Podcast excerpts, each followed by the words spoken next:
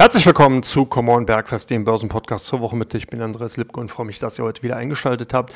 Ja, wenn man sich die Börsen, die Aktienkursverläufe der letzten Tage so ansieht, dann dürfte man, wenn man die letzte Podcast-Folge von Come On Bergfest in der vergangenen Woche mitgehört hat, nicht groß überrascht sein, was sich dort ereignet hat. Wir hatten natürlich einige Sonderfaktoren, die ich ja auch in einem letzten Podcast ausgearbeitet hatte. Wir hatten das sogenannte Rebalancing, das heißt, am vergangenen Freitag war ja der letzte Handelstag im ersten Halbjahr 2023.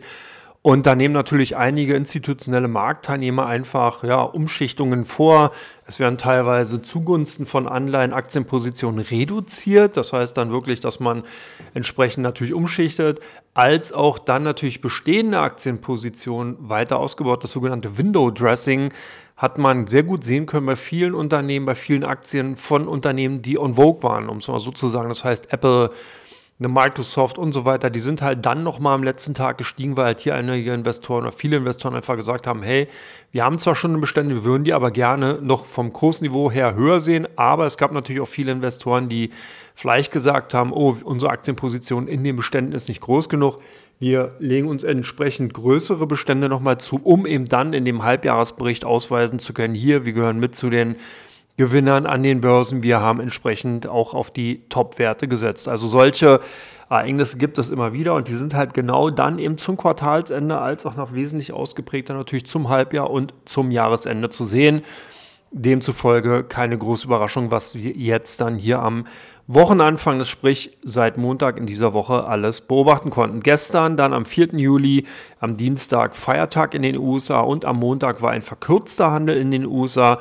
Und es war natürlich, oh Wunder, oh Wunder, ein schwacher Handelstag am Montag und wir haben zumindest heute am Mittwoch auch die Tendenzen, dass sich hier zumindest mal die Kursverluste, die Konsolidierungserscheinungen weiter ausbauen bzw. dynamisieren. Aber das ist halt keine große Verwunderung, wenn man eben den Gesamtkontext, den ich hier gerade ausgeführt habe, eben in Bezug dazu setzt und sich einfach klar macht, dass natürlich dann viele, die die Aktien dann entsprechend nach oben gekauft haben, entsprechend jetzt dann die Aktienposition wieder reduzieren oder natürlich auch teilweise eben genau diese Umschichtungen jetzt sich zeigen, weil dann eben Investoren zum Beispiel einfach Cash mitnehmen, äh, an der Seitenlinie stehen und entsprechend dann vorsichtiger agieren. Wir hatten aber auch noch einige beschleunigende Faktoren äh, gesehen und bekommen, die dazu beigetragen haben, dass äh, sich diese Tendenz noch beschleunigt hatte. Gerade zum Wochenanfang hatten wir zum Beispiel eine Drastifizierung der inversen Zinsstrukturkurve in den USA. Das heißt, die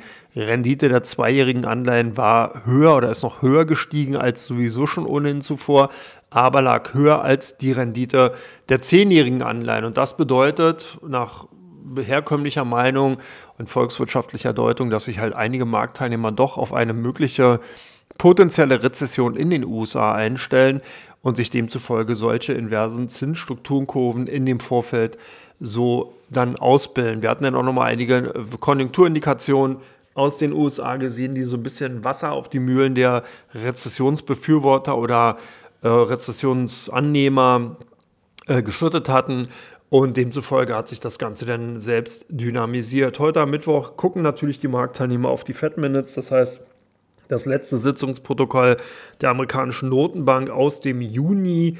Und es gab äh, in Europa einige Konjunkturdaten, Einkaufsmanager-Indizes, die sich jetzt auch schon in den letzten Tagen zum Beispiel über Japan, China, USA als auch natürlich dann in äh, Europa gezeigt haben. Da gibt es keine größeren Überraschungen. Es deutet sich halt an, dass wir hier eine Stabilisierung auf dem niedrigen Niveau sehen. Aber wie gesagt, hier eine Schwalbe macht noch keinen Sommer, sondern man muss halt wirklich sehen, dass natürlich hier noch viele, viele andere Aspekte mit hinzugezogen werden müssen, um wirklich eine valide Aussage darüber treffen zu können, wie sich die Konjunktur weiterentwickelt. Aber nichtsdestotrotz, wir haben dieses alte Sorgenthema wieder zurück, Konjunkturentwicklung in Europa und in den USA. Auch in China ist man etwas vorsichtiger geworden, obwohl hier zum Wochenbeginn einige Kursgewinne zu sehen waren. Das heißt, hier war genau die andere Tendenz zu sehen, währenddessen es in der vergangenen Woche ja zum Halbjahresende in China oder an den chinesischen Börsen ja rückläufig war, hatten wir zum Wochenbeginn eher steigende Kurse gesehen. Und auch hier ein weiteres Thema, was jetzt so ein bisschen wieder ein neuer oder beziehungsweise ein altes neues Thema, was auf die Agenda rückt, ist, der Handelsstreit zwischen China und den USA drastifiziert sich. Wir hatten ja hier vor einigen Wochen die Bekanntgabe der amerikanischen Regierung gehört, dass man eben Exporte von Halbleitern, die eben mit AI, sprich mit künstlicher Intelligenz, Technologie zu tun haben, nach China ganz stark reglementieren will, sanktionieren will. Daraufhin kam auch gleich prompt die Antwort von eben China, dass man dafür im Gegenzug den Export von seltenen Erden, Gallium und Germanium nach den oder in die USA und nach Holland entsprechend reduzieren wird. Warum Holland? Klar, weil hier natürlich auch viele Halbleiterunternehmen sitzen, die direkt und indirekt natürlich dann eben auch die Handelsbeziehungen zu den USA haben. Und demzufolge hat mir die dann, dann sozusagen quasi in Sippen aufgenommen. Also es zeigt sich hier, dass wir die tragende Säule der letzten Wochen, die Halbleiterwerte, die Technologiewerte, zumindest mal angeschlagen sind. Und das darf man auch nicht unterschätzen, sollten nämlich wirklich die Exporte Chinas in Richtung USA und äh, Holland, Niederlande entsprechend reglementiert oder reduziert werden, wird das natürlich zu steigenden Preisen bei diesen beiden seltenen Erden entsprechend führen. Und das wird dann natürlich sich entsprechend auf die Margen der Unternehmen niederschlagen, sprich es werden natürlich rückläufige Gewinne zu erwarten sein. Und das zeigt sich bereits auch schon bei den Aktien zum Beispiel von Infineon, Extron und eben auch anderen Halbleiterwerten aus den USA. Also wir haben hier wieder ein pralles und buntes Füllhorn in den letzten Wochen gesehen. Wir hatten zusätzlich nochmal der Vollständigkeit halber die Zahlen von Tesla, die Absatzzahlen, die besser ausgefallen sind, als man befürchtet hatte. Hier hatte man wirklich eine ordentliche Schippe nochmal draufgelegt, lag 5% über den erhofften Umsätzen, wobei man da auch sehen muss, dass hier natürlich viele Rabatte gegeben wurden und dass zwar die Umsätze, die Absatzzahlen insgesamt angestiegen sind, aber natürlich jetzt gespannt darauf gewartet werden darf, wie sich das bei der Gewinnsituation darlegen wird, weil nur wenn man jetzt mehr Autos verkauft, klar, ist das sicherlich äh, zumindest mal ein Erfolg und man kann hier sagen, langfristig hilft das der Positionierung des Unternehmens. Kurzfristig muss man aber ganz klar sagen, ist das natürlich auch eine direkte Auswirkung, wenn man entsprechende Rabatte gibt, natürlich auf die Gewinnsituation. Und wenn man sich dann die Bewertungsstände bei den vielen Aktien, wie zum Beispiel Tesla, ansieht, dann darf man hier schon mal so ein bisschen verwundert sich auch im Kopf kratzen. So, das war so ein bisschen im Schnelldurchlauf die letzte Handelswoche und ich schaue jetzt in Teil 2 dann auf die kommenden Tage. Das ist ganz spannend. Da haben wir nämlich wirklich sehr, sehr viele Themen auf der Makro- als auch auf der mikroökonomischen Seite, die man mal im Fokus behalten sollte. Macht's gut, bis gleich.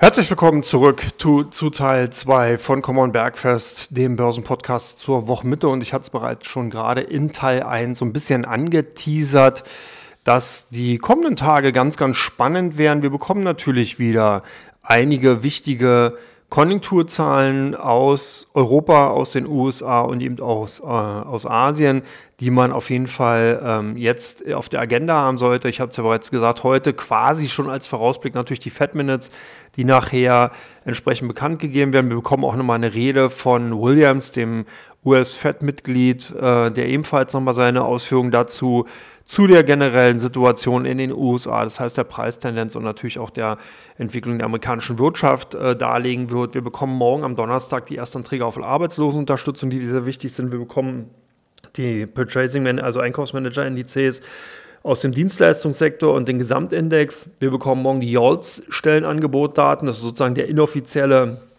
Arbeitsmarktbericht, wenn man will. Jolz ja eine große Agentur, wo man eben sieht, wie viele neue offene Stellen sind tatsächlich da und das in Kombination mit den öf öf äh, öffentlichen oder also offiziellen Erstanträgen auf Arbeitslosenunterstützung gibt immer ein ganz gutes Gesamtbild, wie sich die Konjunktur bzw. der Arbeitsmarkt in den USA darstellt.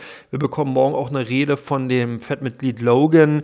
Sollte man ebenfalls nochmal so hier, zumindest mal auf dem Ticker haben und ihr seht schon also die Kombination, weil der Arbeitsmarkt natürlich in den USA eine wesentliche Rolle in den letzten Monaten gespielt hat, sollte man auf jeden Fall weiterhin auf der Agenda behalten. Wir bekommen morgen noch den Beschäftigungsindex, wir bekommen auch einen ISN äh, für das nicht produzierende Bewer äh, Gewerbe.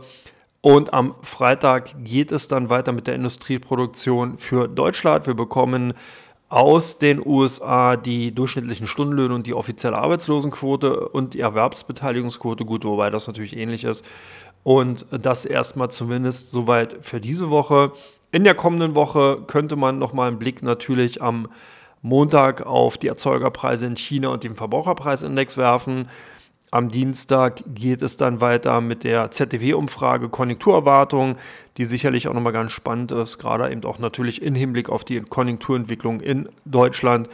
Und am Mittwoch kommende Woche dann die Verbraucherpreisindex beziehungsweise dann eben die Kernrate von den Verbraucherpreisen und das Fed Beige Book, was ebenfalls Auskunft über die entsprechende Wirtschaftssituation, Konjunktursituation in den USA gibt. Also zumindest mal auf dieser Seite her ganz spannend, was da so kommt.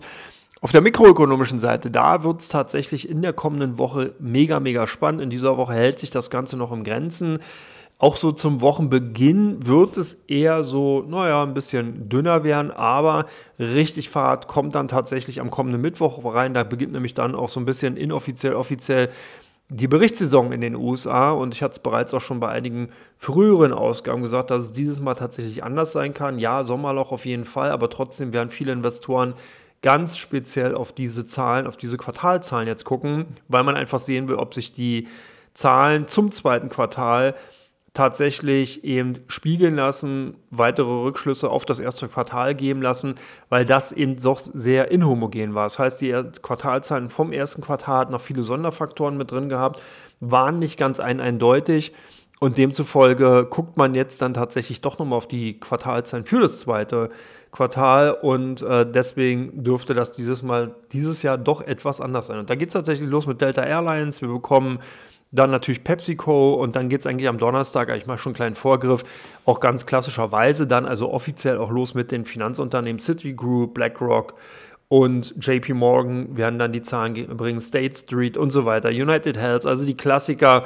Das Ganze dreht sich dann weiter hoch. Goldman Sachs, Morgan Stanley und so weiter werden dann entsprechend. Aber da gehe ich dann nächste Woche drauf ein. Also wie gesagt, hier nochmal auf der Agenda behalten. Nächste Woche dann ab Mittwoch die, der Beginn der US-Berichtssaison, den man auf jeden Fall äh, entsprechend natürlich beobachten sollte. Zumindest mal als Randerscheinung, ob man jetzt direkt auf den Zahlen was machen sollte, denke ich nicht, aber zumindest mal als Bestätigung, als Rückschlussmöglichkeit für die Entwicklung und für den Vergleich zum ersten Quartal. So, ich halte mich heute kurz, Wetter ist schön, ich bin ja jetzt im Urlaub gerade und freue mich aber und bedanke mich bei euch, dass ihr mir zugehört habt. Das Wetter ist jetzt schön, ich hoffe, das ist bei euch genauso und ansonsten genießt das Leben und wir hören uns dann wieder am Freitag bei der großen Flagship-Ausgabe von Come On. Ansonsten, wenn ihr heute am 5. Juli Zeit und Lust habt, könnt ihr euch um 19 Uhr das Webinar von der Societe General Active Trading vorbeischauen. Da mache ich dann wieder mit Bastian Galuschka, der Charty und der Fundi. Wir haben wieder ein paar interessante Unternehmen. Also selbst in Urlaub werde ich entsprechend für euch dann die, meine entsprechenden ja, Expertisen oder eben Antworten äh, zur Verfügung stellen. Aber gut, das erstmal an dieser Stelle soweit als Eigenwerbung. Ich wünsche euch alles Gute. Bis dann, macht's gut. Ciao, ciao.